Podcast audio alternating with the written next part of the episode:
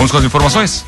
Samu 192, Tapejara, atendeu ontem às 7h42 na João Manuel Bernardes, no Nazaré, uma queda de moto. A mulher de 60 anos conduziu triciclo elétrico, sofreu a queda, sofreu luxação no ombro direito e edema na clavícula. Colocada tipóia, puncionado acesso venoso, medicada para dor e encaminhada ao hospital.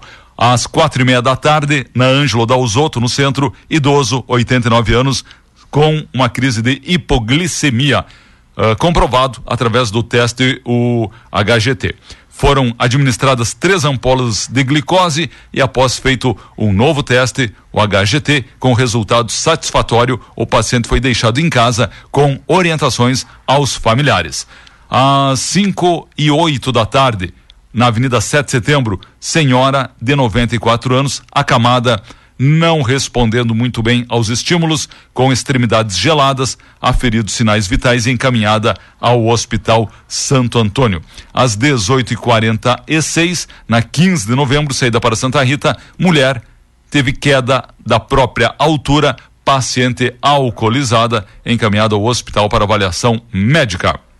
SAMU 192. Diego, hoje é dia do médico veterinário. Mandou um abraço para todo mundo para todos os nossos, são muitos, né? São muitos, não vamos falar nome para não esquecer de ninguém. São muitos ouvintes aí da Tapejara, né? Anunciantes, patrocinadores, ouvintes. Uh, um grande abraço, hein? Uh, médicos que veterinários que nos ajudam aí também, né, nas campanhas quando é necessário. E hoje também é dia do administrador. Hoje também o cantor Daniel está de aniversário. Brigada Militar, tudo tranquilo, hein?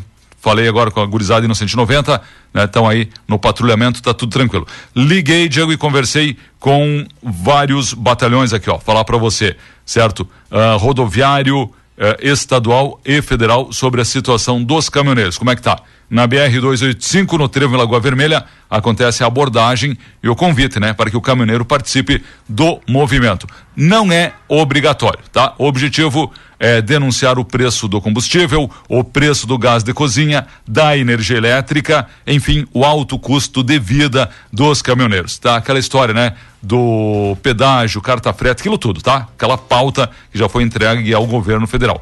Em Lagoa Vermelha, caminhoneiro entrevistado pela reportagem disse que o movimento não é nem a favor nem contra governo ou partido político. É sim para denunciar a situação que o profissional do transporte está vivendo.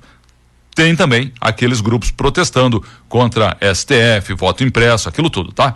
O batalhão rodoviário uh, informando que na ERS 324, lá no entroncamento com a BR 285, certo? Em Pontão, nós temos ali no quilômetro 141, então, a manifestação, liberado de hora em hora.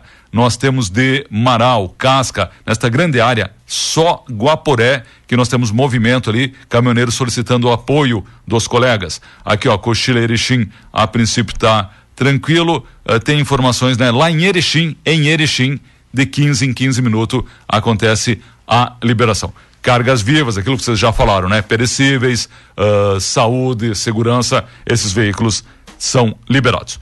Diego, acho que ficamos por aqui. Nós temos informações hoje em vários sites aqui, tá bom? Temos essa dos caminhoneiros, né? Que acontece em todo o país. Nós temos uma grande apreensão, a maior apreensão da Patran de vacaria, madeira de araucária. Foi apreendida pelo grupo ambiental, tá certo? Olha, foram 225 metros cúbicos de araucária que estavam em dois pontos da propriedade inspecionada. Um dos pontos parte da madeira depositada em galpão, escondidas por bins de maçã. A outra parte estava fora do galpão, escondida também. Então, maior apreensão de tábuas de araucárias registrada pelo Grupo Ambiental de Vacaria. O valor da madeira é superior a 300 mil reais. Foi constatado danos à vegetação nativa, abertura de valos embanhados e também outras áreas arrendadas pelo autor, além do dano em APP por criação bovina, com confinamento em APP, interior de mata nativa e margem do rio. Tá bom? Então, aí seguem as informações. O responsável vai responder agora na justiça. Diego, rapidinho aqui, ó. Polícia Federal deflagrou hoje a operação Red Dot investiga o tráfico de armas de fogo e acessórios na região aqui do Rio Grande do Sul. Policiais federais, com apoio da Receita Federal, cumprem quatro mandados de busca e apreensão em Erechim. endereços residenciais e loja de artigos de caça e pesca. A investigação teve início em 2019 com a prisão de dois homens pelo crime de contrabando de cigarros. Na apuração foi identificada a relação entre esses indivíduos e um funcionário do estabelecimento comercial destinado à venda de artigos de caça e pesca. Diligências indicam que o funcionário importava ilegalmente acessórios para armas de fogo, comercializava produtos na loja.